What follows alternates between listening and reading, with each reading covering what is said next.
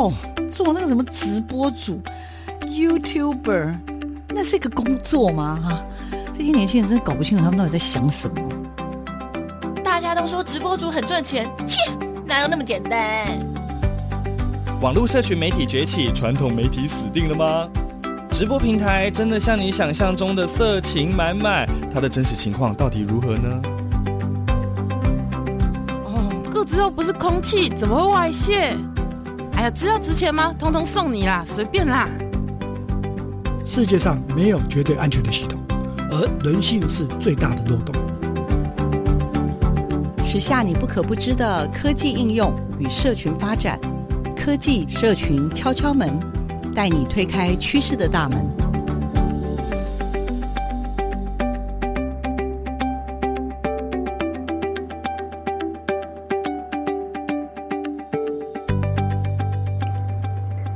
迎收听每个礼拜六的早上十点到十一点的科技社群敲敲门，我是主持人小黄老师。各位空中的听众朋友，小黄老师来了。这礼拜呢，要带大家做什么？我们科技社群每个礼拜呀、啊，都带大家认识一位神人啦哦。这礼拜呢，我真的很开心，很开心。我要特别感谢空中的好友啊，是我们的这个呃明治科大的刘祖华校长呢。那这个我跟他的缘分呢，等一下再说。但是我们。今今天这位神人洪景奎老师、洪景奎教授呢，他其实就是我们的刘校长推荐，然后呢，但是很开心了，有了他的推荐，我拿到了这本 ChatGPT 领军，我们迈向 AI 文字、图像、影片之路。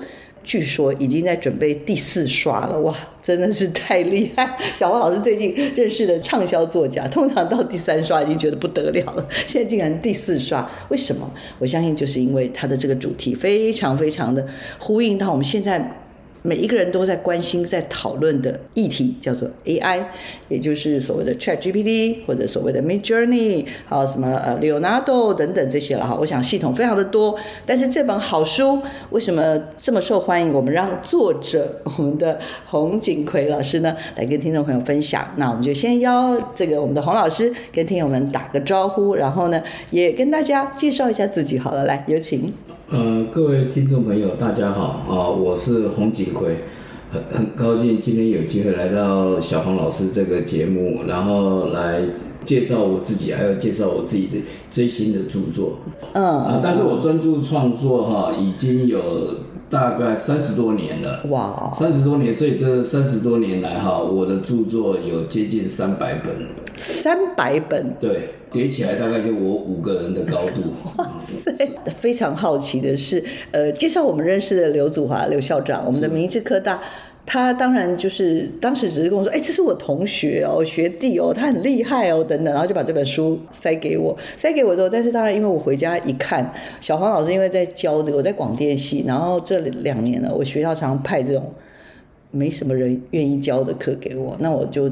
接了一个叫传播科技与新媒体的课，我正在教这个，但是呢，看了老师的书之后，觉得实在太有帮助了。所以你说这个 三百本书，有点像是一个你的叫什么？是人生自学之路吗？还是怎么的？人生的这样历程，因为刚好是说哈。我们是学电脑的，那我的著作是电脑方面的书。那电脑的话，就是说几乎每年都会有不断的各种领域的更新，也就是因为不不同领域的更新，那我们才会有新的题材，每年都会有新的题材，或是每个月都有新的题材可以写。嗯，所以呢，才有办法说这样哈。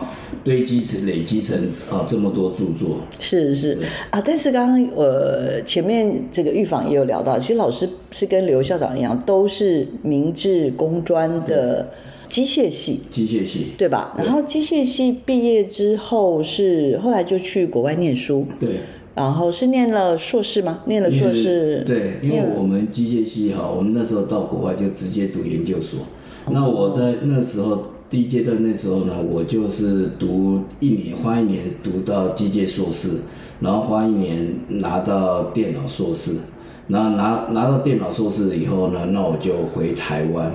那我刚刚跟主持人讲，就是说，嗯，回台湾的时候呢，其实因为我就是一年拿硕士，一年拿电脑硕士，一年拿机械硕士这样子情况这样，所以其实我回台湾找工作。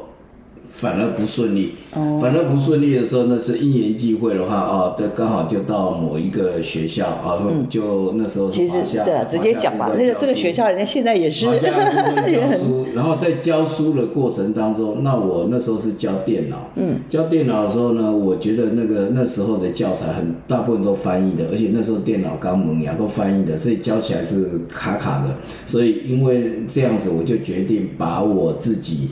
上课用的讲义，我就自己写讲义来教书，然后把最后把自己上课用的讲义，把它拿来做出版。然后呢，因为拿来做第一次拿来做出版的时候呢，在市场上很受欢迎，所以让我就踏上了著作之路。老师说，在学校里面，然后等于是有点像教学嘛，我们就会都有所谓的讲义啊，像我们老师都是这样，我们有 PPT 啊什么这些。对。那整理整理之后，最后就出书。我的我的天，就讲这句话好像感觉上就是大概二十个字完成，但是事实上我刚刚听到的时候吓一跳，因为小黄老师也是学校的老师，我我我不敢这么做。我的意思说，我们应该大部分的老师都会说有有在准备讲义，有准备教材，可是教完一学期，然后就可以出书，这件事情还是非常非常的不容易。然后我还蛮好奇，老师第一本书就变成畅销书，因为我看到这边有好多，请问大概是哪一本呢？就是我豆豆组合语言，IBM PC 组合语言啊，所以那个是很古老的作业系统嘛，就是也是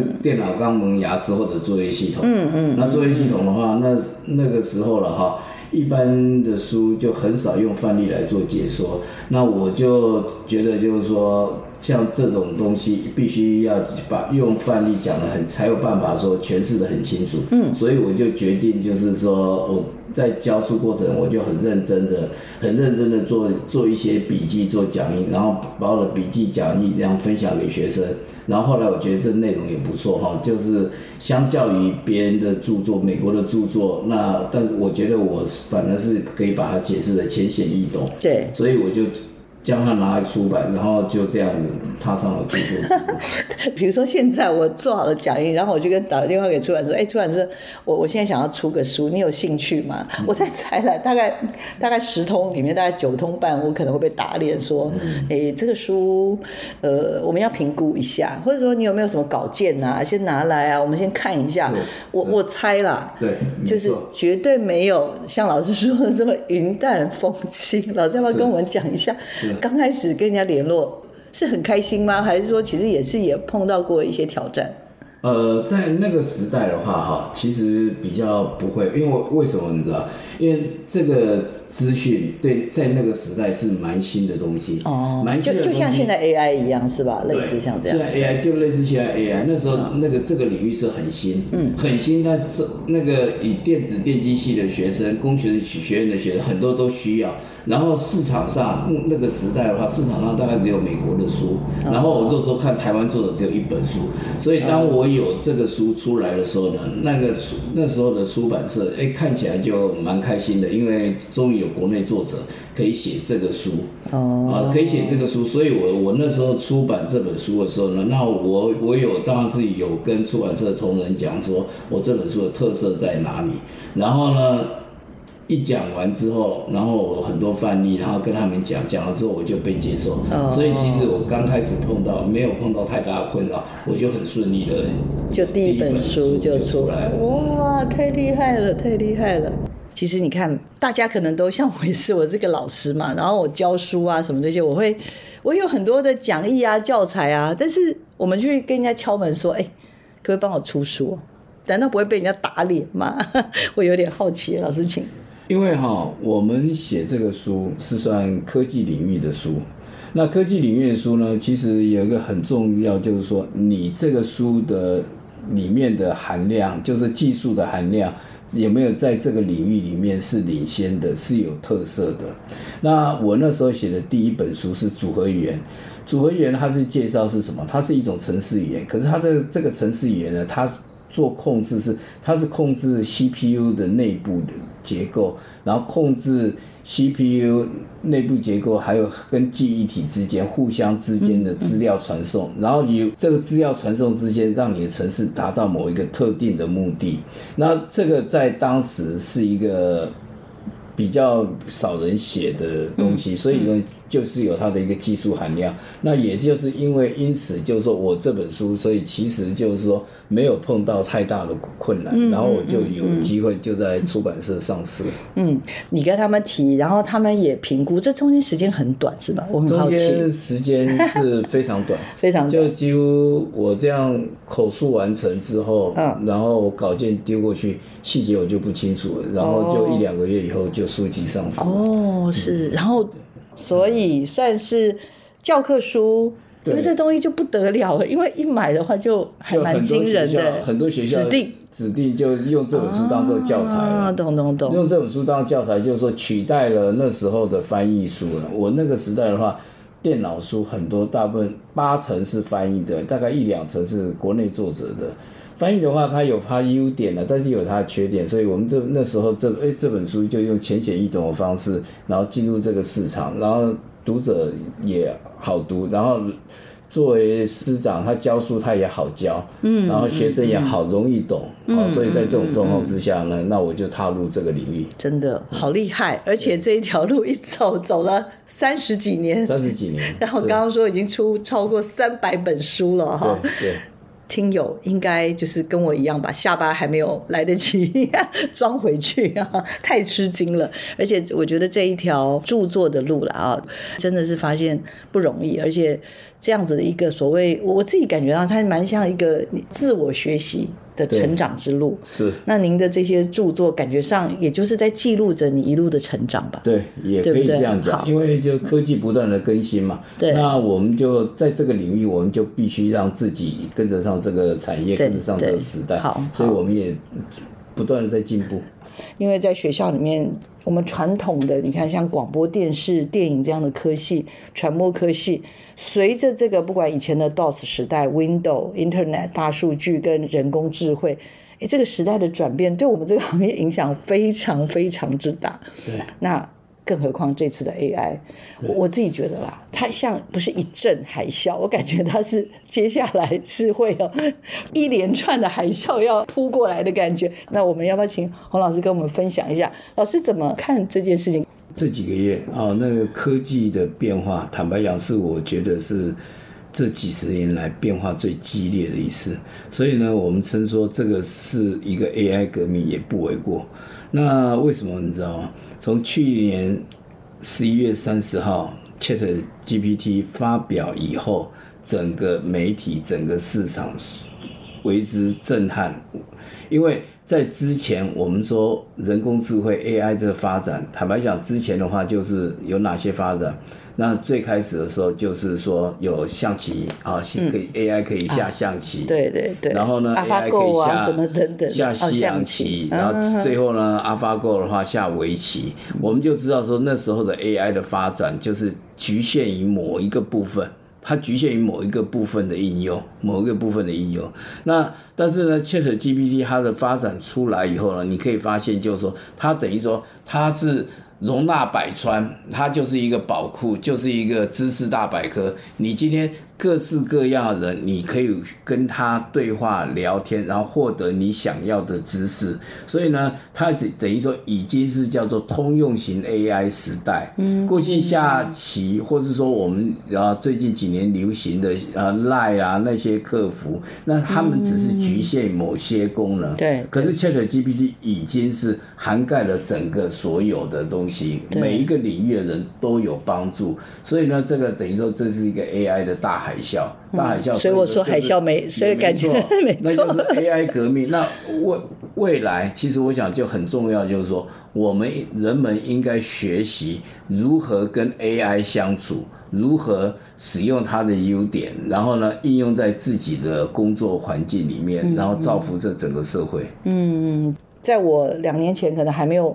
来电台要主持，因为我算算是蛮自动请命说我要来主持这样的一个科技跟社群的节目的时候，当时我只是会觉得我们做传播的好像不能不懂科技，不能不懂社群，所以就想说借着节目可以学习了哈。那但是这两年来，其实，在不断的采访当中，就会发现不得了，就是刚开始真的只是去了解一些科技，了解一些这种演算啊、区块链这些东西。可是后来发现不对不对，这东西好像它真的不是只是一门知识，它好像感觉上就是用一种各式各样的方式，就慢慢慢慢的渗透到我们每一个人的每一瞬间、每分每秒的每一个生活的作息。我们发现我们好像都已经离不开他们了。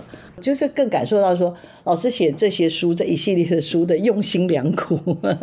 我自己觉得，就我写这么多书，然后我年龄也够大了，其实就感觉就是啊，人生啊，就是这给自己一个使命，然后呢，也是有兴趣，然后就不断的著作这样子。嗯嗯嗯，懂懂懂。老师，那当然了，也有人说，哎呀，老师就是一个畅销作家嘛，所以我我其实更好奇的是说，在一个这样的创作的过程。一开始当然是因为是老师，然后知道说好像这些趋势一直在变化，所以搭配着这个趋势的变化，有点像一开始我在猜了，老师一开始比较像是一个出教科书的心情在做，对，可以这么说吧？可以，嗯。那现在因为您的东西，我感觉已经不是只是教科书的 level 了，一路到这样二十几、十几、二十年，就这中间的那个变化。的时候，我我的感觉是，现在这个已经是有点像是一个每一个人都可以手上拿一本这个书，都不会太过分了，对，就是都不会觉得太困难。整个的这样子一个流变，老师怎么看？从老师来谈资讯的变化，应该最适当不过了。对。因为其实哈，每一个时间点，每一个时间点呢，当有新的软体或是硬体的产品，它发表以后，发表以后呢，其实像我们在这个领域的话，我们就可以抓到说，哦，那它这个产品的重点在哪里？然后呢，这个产品对于我们的消费者，对一般人来讲。对哪些的消费者会有帮助？如何帮助一般的消费者？如何帮助让我们这个社会建构一个更完好的社会？那其实我们就有这个敏感度。大概是什么时候发生的？最前面我们看到的什么？IBM PC 组合语言 C、C 加加 Pascal 啊，什么呃 Visual Basic 等等这些，什么 HTML 这些东西都还是都还是我觉得啦，前面的这些 Internet。前面这些，其实 Internet 时代之前，这些都还是属于比较专门的。我自己觉得，好像是要学资讯的人才需要懂的嘛，或者证照。嗯，对。可是是大概什么时间你会发现这个东西好像已经不是一门学问了，它好像变成是一个生活化。嗯，它必须日常了吧？对，应该是这样讲。我们早期了哈，你就说你这真的这样严格分，就早期我写的一些电脑书，对，早期电脑书，因为。早期的那些写的电脑书呢，跟现在呢，它稍微有一个区隔。早期的电脑书，因为那时候电脑软硬体的话，那个东西。为什么会更适合是学生？因为那个时候还没有这么普及化，应用在我们老百姓的身上。跟老百姓的话，一般人可能还没有到那么息息相关。嗯，没有那么息息相关的时候，所以那个时代的话，那时候电脑呢，那是应该是怎样？那时候电脑的话，主要消费族群，电脑软软硬体消费族群是学生。嗯，那你必须要让学生教导我们的学生，必须要学会有这些电脑技能，应应付未来所需。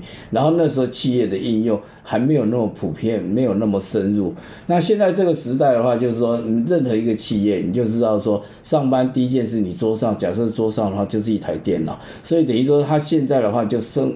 应用在企业的话，已经深耕到每一个企业、每一个环节，或是每一个个人。所以在这个时候呢，电脑的它软体发展就是变成更加的生活化，更加生活化。所以那我们对软体这个领域的话，我们的领悟就是说，我们如何把这些知识应用在更加生活化的这方面的应用，那我们就要阐述说有哪些应用可以更好。那所以写书的内容是重点，就是什么？我们要。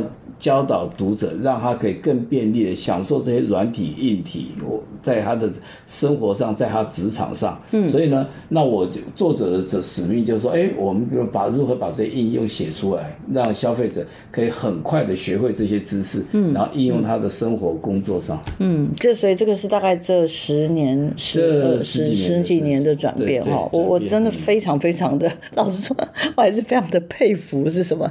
因为因为这个要要。涵盖的那个怎么样？要防守的范围非常的广。是是。当然，可能学资讯的人会说不会啊，这这个不是就是资讯领域吗？可是我我自己来看，就是它有程式语言，哦，然后它还有一些这种所谓的网页啊，然后甚至后面的机器学习啊等等这些东西，甚至最新的这个所谓我们现在这次所特别关注的 ChatGPT 啦，然后 AI 的文字啊、图像啊、影片这些东西，就是这件事情好像这个大的海啸的到来。它不是真的只是 AI 的海啸这样扑过去，它是 AI 的到来的时候，它其实已经是深刻到我们的每一个。刚刚讲的，原来我们还想到的是职场，可是我刚刚讲的是更多可能是我们的基本的生活面向。对，OK，我好多东西我其实我已经被 AI 影响，或者我正在用 AI，但是我并没有觉察，或者大家还会觉得没关系，我不懂没有关系，我不擅长没有关系，可是。好像接下来我我必须这样说了，我我想其实也是很想要特别听洪老师的一些看法，就是如果不知道 AI 会怎么样，或者如果不知道这些资讯，不知道 ChatGPT 这些东西会怎么样，我我相信这是很多人会忍不住挑战的东西，就是我不知道又不会怎样，OK，那我也不晓得会怎样，但是我想听听看。洪老师的看法，然后我也想请洪老师给大家一些些的提醒。老师可以从这样的比较制高点，老师是真的很有那个制高点，可以谈这些东西。就是如果如果你真的去抗拒 AI 的话，会发生什么事？但是如果你愿意接纳或拥抱 AI，你可能在生命当中会有一些什么样不一样的可能性？我其实很想等下请老师继续跟我们聊。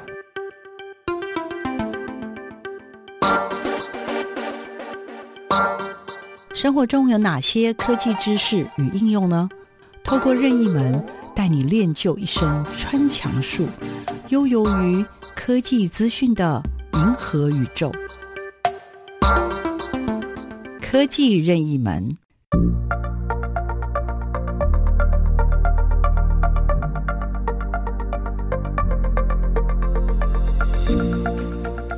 各位听众朋友，大家好。那我跟各位啊解释一下什么叫 Chat GPT。那 Chat GPT 的话，这我们可以把这个单字呢分成两段来看。第一个是 Chat，C H A T，C H A T 的话，其实它就是聊天的意思。GPT 通常我们的 GPT 碰到的就是一个大写。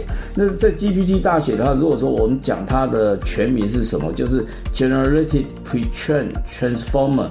这是一个人工智慧的一个模型。如果说字面上翻译的话，我们可以叫做生成式预训练转换器。它可以当做是一个自然语言的一个模型。然后呢，坦白讲，我们用 ChatGPT，其实最简单的来讲，你可以把它想象成就是一个函数。我们数学一个函数，我们有一个输入到函数里面，它就可以产生出一个结果。只是说。它这个产生结果是一个人工智慧回应你的结果。以下就是我介绍的 ChatGPT，它的字义，不晓得听众朋友了不了解啊？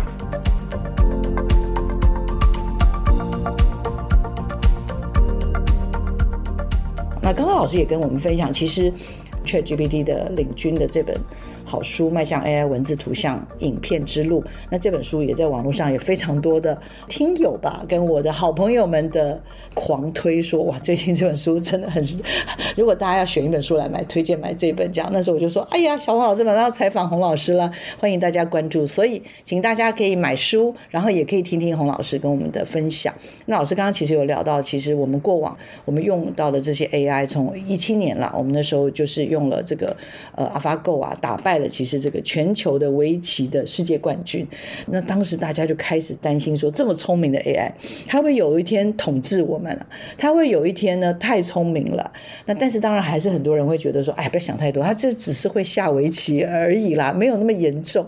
可是刚刚老师也跟大家提醒，这个二零二二年去年十一月三十号的时候，我们的 OpenAI 发表了这个 ChatGPT 不断的改版。所以他有非常流畅的对话能力，知识非常的渊博，表现的非常好。然后一天到晚都有人宣布说他又考过了什么考试，大家觉得他真的很厉害。然后当然呢，这时候又出现了两个非常两极的反应了哈。那当然这次老师有介绍的 Midjourney，还有什么这个叫什么 DALL-E 2是不是？对对。然后跟这次什么 DID 啊，然后最近像我小黄老师，因为这个 Midjourney 最后突然有一点挂点了，所以呢，我最近就是 只能让我学生用 Leonardo AI 哦，类似这样，但其实都类似概念都一样，所以呢，就是当这些。原来那个只是下围棋嘛，那现在这些 AI 是还会画，刚刚讲是会讲话、会想、会做写作文的。现在这 Midjourney 是会画画的 AI，就是你感觉，然后刚刚老师介绍这个 DID 啊什么这些是影片的这个产生器，就很可怕。你人家选一个人头，然后你也可以选自己的照片，然后把字丢进去，我你要表达的东西，它就自动混成，然后剪辑应该是几秒钟就剪好了，所以。其实我身边大概是呈现了一种非常非常两极的变化。为什么？有一群人呢，就是就会不断的去恐慌，然后会去害怕说这个 AI 不得了，要出事了，要出事。但是呢，又有一大群人呢，是那种我身边有那种就是各种社团，我自己因为也要教书，也也被丢进去那社团。疯狂的拥抱，每天在外面共创啊，各式各样的东西，然后我也拜托他们来帮我们上课什么这些，就这种两极化的反应。其实老师说我很困惑，我我很好奇，老师站在一个真的三十多年来的观察，老师怎么看待这件事情啊？其实哈，如果说这两派，有人说要暂停发展，有人说要继续开发啊，那没什么大不了。那其实以世界上名人就有两派了哈，一个是马克思认为说要暂停发展个半年。然后呢，比尔盖茨说，那应该是继续发展。那其实哈，应该是这样，我个人的看法了哈。我是觉得就是说，我们应该把它这个 AI 的发展这次的发表，我们帮当做是一个 AI 的工业革命。嗯嗯。嗯 AI 的工业革命的话，每一个新的东西起来的时候呢，其实对某些产业、对某些人，其实你会是受害的。因为为什么？你的工作可能就不保，你这个产业可能就不保。嗯。但是对某些产业、对社会大众的福祉，我觉得是有有益的。因为某些产业会新兴的会起来，然后但是这些科技的发展终究是是什么？对我们社会有带来福祉，有带来福祉。那譬如说我。们这是 AI，为我把它称作通用型的 AI，跟以前的最大不同就是说，应该是各行各业的人都可以使用这些 AI 工具，然后便利你的生活，从小孩子到大人其实都一样。以小孩子来讲。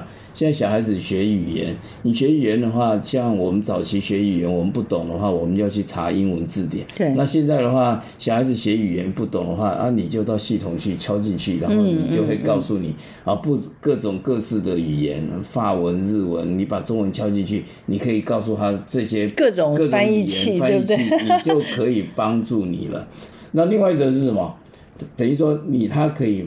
帮助你做学习，学习这些语言的工具。那这是说以学生的立场，那以企业立场来讲，其实就是说，我们现在企业假设说我今天然后要做内部公告，我要做做怎么样？那很简单，你现在内部公告的话，我只要告诉 ChatGPT，譬如说我想说四月二十七号我要跟员工旅游，你只要告诉他这件事情，他就自动生成了整个公告的公文给你。然后呢，你就可以在公司里面做公告。那所以这对你在职场办公室就非常有帮助。嗯嗯嗯。然后呢，对于更进阶的，比如说我们深度的电脑使用者，当你碰到了任何电脑的问题，你可以问 ChatGPT，它可能就会会告诉你说这个问题要怎么解决。所以呢。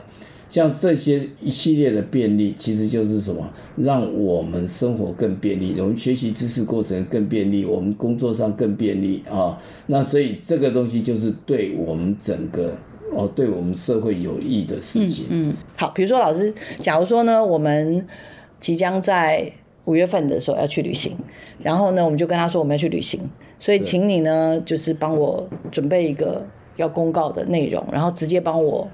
贴在公告栏，然后直接指令告诉他要去做什么，然后再透过这样的 AI，所以它是可以完成这样的东西。那这个可能会影响的人，我自己在想了哈。比如说我们过往最常做的就是秘书，对，行政人员，对，我们就是那种长官有什么事交办，然后我们就是要把它完成，对，然后还要说哦，我们现在要把它印出来贴在哪些地方，对。但是以后其实刚刚讲的各种异化的这个，他就他刚刚讲生成了，而且他还张贴出去了。我非常喜欢老师在最后的这个章节里面做的叫做 AI 动漫小说，嗯，漂亮女孩有火星的这样子的一个呃，把故事的脚本产生，把图片的脚本产生，以及把图片插入这个 Word 档，然后来完成一个，就真的用很蛮快速的。我大概我是规定学生一堂课就要把这做出来。OK，在他们有一些基本的认识之后，对，发现还行哦。对，厉害的人可能不用一堂课是就做好了。是，对，所以如果如果是有一些专业，我们就不要讲别的，就讲小黄老师我所认识的，或者我们一般现在最常嘛，说哎，我们要拍一个，或行销公司要拍一个行销脚本，对吧？我们公司可能就是一个，比如说我们在做数位行销，我们在做一些服务，那我们要产生这个东西，这个影响又很深远了吧？AI 的话，它对我们社会带来便利。那同时便利的过程当中啊，便利过程当中，它就会节省了某些人力，然后你很快的达到一个事情。那所以如果说你今天刚好属于它这个人力的部分过程环节，可环节，那你可能就会被舍去了，在企业的环节，企业的地位你可能就会被舍去了。所以呢，我刚刚讲说。我们它可能会对某些产业造成影响，某些类型的职务的人造成影响，但是终究以企业的发展来讲，它就是对整个环节，对我整个企业制造成有一个便利，对整个社会就是一个便利。那我们为什么社会的这种浪潮之下，我们没有办法做抵挡？我们譬如说，在过去发明火车、发明蒸汽机、汽车之前，我们都是马车。那其实发明了这些东西，对那些养马人、以马当做工具的人，其实以这个那个产业的话，你还是受到影响的。对，你还是受到影响。可是时代浪潮就，我们就可能就会人类的历史就知道说，哦，马车也曾经是一个很便利的交通工具，但是后来因为工业革命，然后有汽车、有火车，所以它就是被淘汰了。那其实 AI 进来这个产业以后呢，同样的某些产业人，你就会被淘汰，这是不可避免的。那不可避免的话，所以你那这些人怎么办？其实你就要面对这个改变。你应该如何在 AI 改变的时候呢？你自己要在社会上取得你自己的定位。所以呢，这个社会就是说，你可能就必须职务上去转型。你职务上如何转型，就看每一个人，就看每一个人，你应该转型到哪一个适合 AI 产业的这个哪一个环节去工作。我想哈，这是社会进步过程，嗯，社会的发展的过程。我们必须要面对的大概是这样，大家不要害怕。也就是说，当你在想说，我到底这会不会影响到我的工作？我真的很推荐大家可以去买了哈。除了洪老师的书，当然还有别的书，但是我真的觉得老师的书写的蛮浅显易懂。我觉得应该是说，你要先认识它，你了解它，然后你再去思考，到底你这些科技的发展到底对你的工作有一些什么影响？对，然后透过思考。你也刚刚讲了嘛，也还是有一些些有真能的机会。那这些真能机会，然后机会，我还是必须这样说，就是它不只是对一些产业面有影响，但它也有一些，比如说它会创造出一些新的可能性。对，那这些新的可能性，那你你可以先往前去思考啊，就像老师一样，你把教书的东西好好整理完，最后就变成一个畅销作家。就是你其实在这个过程当中，有些东西可能会必须被取代或者牺牲，但也有一些新的可能性的产生。有时候总会写一写，会有那个卡住的时候吧。像我自己也是啊，常常想一些事情，想一想可能就卡住了。对。那老师做这个事情做了三十年，难道没有卡住的时候吗？老师说有哎、欸。对，我还是有卡住的时候。然后我很多时候的写书，呃，这样白天我也会写，但是很多时候会在夜深人静的时候写。嗯。那有时候卡住的时候，我往往哈会先去。卡住的地方会去思考，嗯，但思考以后通常就会变成啊，就深夜这样子哈，因为思考的时候也会让自己变疲倦。嗯，那我个人的经验就是说，我当我卡住卡太久的时候，大概就觉得自己身心很疲倦的时候，我就会去睡觉。然后有许多时候就睡觉睡一睡，可能在梦中就会想到说解决的方式，然后就跳起来写的。好啦，又讲了云淡风轻二十个字了哈，老师。哎，以一个一年写十本书的人来说，我觉得老师应该可以写一本书，告诉大家怎么样一年可以写十本书。哦、这应该不会太过分吧？是不是？是 而且真的是很到位了，因为其实我们的听友真的非常非常多的老师、爸爸妈妈。哎，我我其实很很想要替他们问说，到底现在要怎么跟 AI 交朋友好了，或者怎么样看待 AI 这个角色？我是觉得，如果说以家长来看啊，或是以学生来看，就是说，我们可以把 AI 当做是什么？当做是一个百科全书。嗯，你百科全书，那你在学生学习的过程当中，你碰到有问题、有困难，你应该可以直接问 ChatGPT。大部分情况之下，你都可以获得很好的解答。那以家长来讲的话，那家长如果说，哎，带领小孩子用 ChatGPT 的话，那就是更好的事情了。要不然现在许多小孩子，大部分都是这样，都是在迷网络游戏，迷网络游戏。那个坦白讲，网络游戏只是让自己身心一时的迷晃，融入在那个情节里面，嗯，反而对未来自己学小孩子的发展，其实帮助没有那么的大。这个 AI ChatGPT 的话。这个东西他如何回答，其实我们都是未知的。所以如果说让小孩子去接触这些东西啊，多是善用他的优点，反而这是一件非常棒的事情。嗯。让自己的学习更有效率。将来 AI 的发展是怎样？它不仅说你从它这边可以获得学习，甚至由它的 AI 可以协助你了解说你学习的状况、学习的进步情形。怎么说？为什么它可以？其实它的。AI 的发展就是说，你这些考题，假设说他你今天某一个知识，某一个知识的话，他今天回应你这个知识，他可以用大学生一般的状况回应你，他可以用小学生的程度回应你。所以呢，如果说我今天读某一个考科，那我们可以让这个 ChatGPT 告诉出十个考题，譬如说。假设他他举的例子是量子力学，对，然后你问我十个量子力学小学生程度可以懂的量子力学问题，哦，然后你可以问他说，那比较国中生可以懂的量子力学问题，或者说一般大学生懂的量子力学问题，你将用不同层次来问，嗯，不同层次来问的时候呢，那你就可以从这里面了解，就是说你在某一门知识里面你是属于哪一个层次的等级，嗯，所以等于说他这个方面他也是可以协助你做学习。可以测量自己的程度，是是，是了解了解。在没有 ChatGPT，没有这些什么 Midjourney 这一类的各式各样 DID 这些人工智慧生成的这些技术之前呢，我会觉得这个东西真的离我们蛮远的。但是就是感觉上好像这半年一年内就就觉得他们真的刚刚讲了，像是如海啸般这样子过来扑过来，然后这个扑过来好像呢，我们又不能说假装没看到。然后现在说我们要认识他，我们要了解他，甚至我们要去拥抱他，不敢说是完全拥抱，应该就是要知道他的用处在哪里，然后也要知道怎么样把它用在比较适切的地方，可以这样说吗？对，可以。嗯，其实我很好奇，老师，你现在你现在怎么看接下来现在跟未来的一个趋势啊？AI 这方以目前来讲，目前来讲，其实是 AI 工业革命只是刚起步，未来更多的 AI 会影响到我们的生活，甚至就是说，以学生来讲，他会。让学生的学习更加的便利。然后呢，如果说以年龄大的朋友来讲，你可能将来的健康监测，或是说你有关健康方面的问题，你都可以从这边获得答案。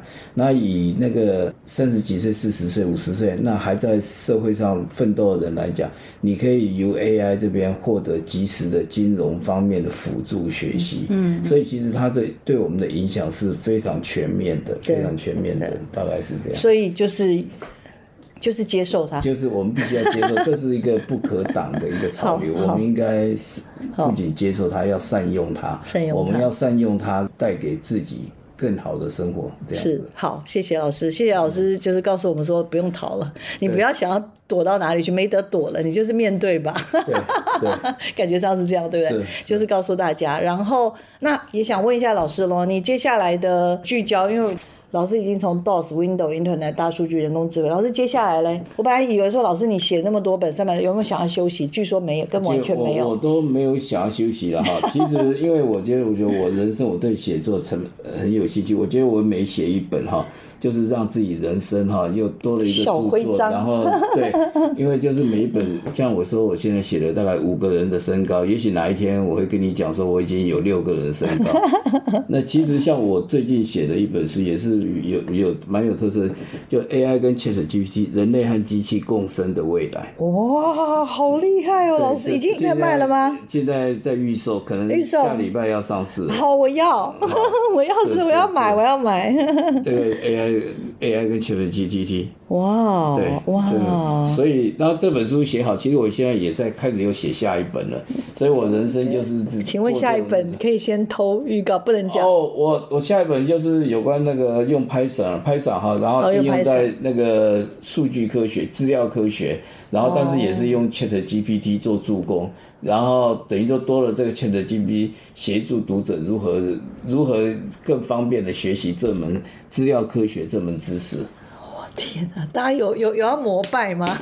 我是我对不起，小王老师已经觉得我好像得到一个超大的礼物。好，在这边要再次感谢我们刘祖华校长，谢谢你，谢谢学长，谢谢 推荐一个好厉害的老师。哎，老师，那我跟你先预约一下好不好？当然一年可能没有办法十次有点困难了，但是五到六次来帮我们提点一下好不好？可以吗？哦对哦，对对是可以的。那我们可以的话，老师就来帮我们做一点提点。我这次在这里面看到很多，其实本来我就已经听说了，嗯，比如说包含 ChatGPT 可以帮你做好多事，旅游。这本书哈，那基本上就是说我除了介绍这 ChatGPT 在科技的应用，然后我还有说学生要如何使用这个 ChatGPT，然后增进他的学习，或是说未来啊，未来在写作文，申请学校，申请学校啊，然后如何教学生如何写作文啊，如何摘要作文。然后呢，我们平常一般社会人士，我们平常会碰到有贺词啊，不管朋友生日或是过年过节贺词，由 ChatGPT 来协助我们。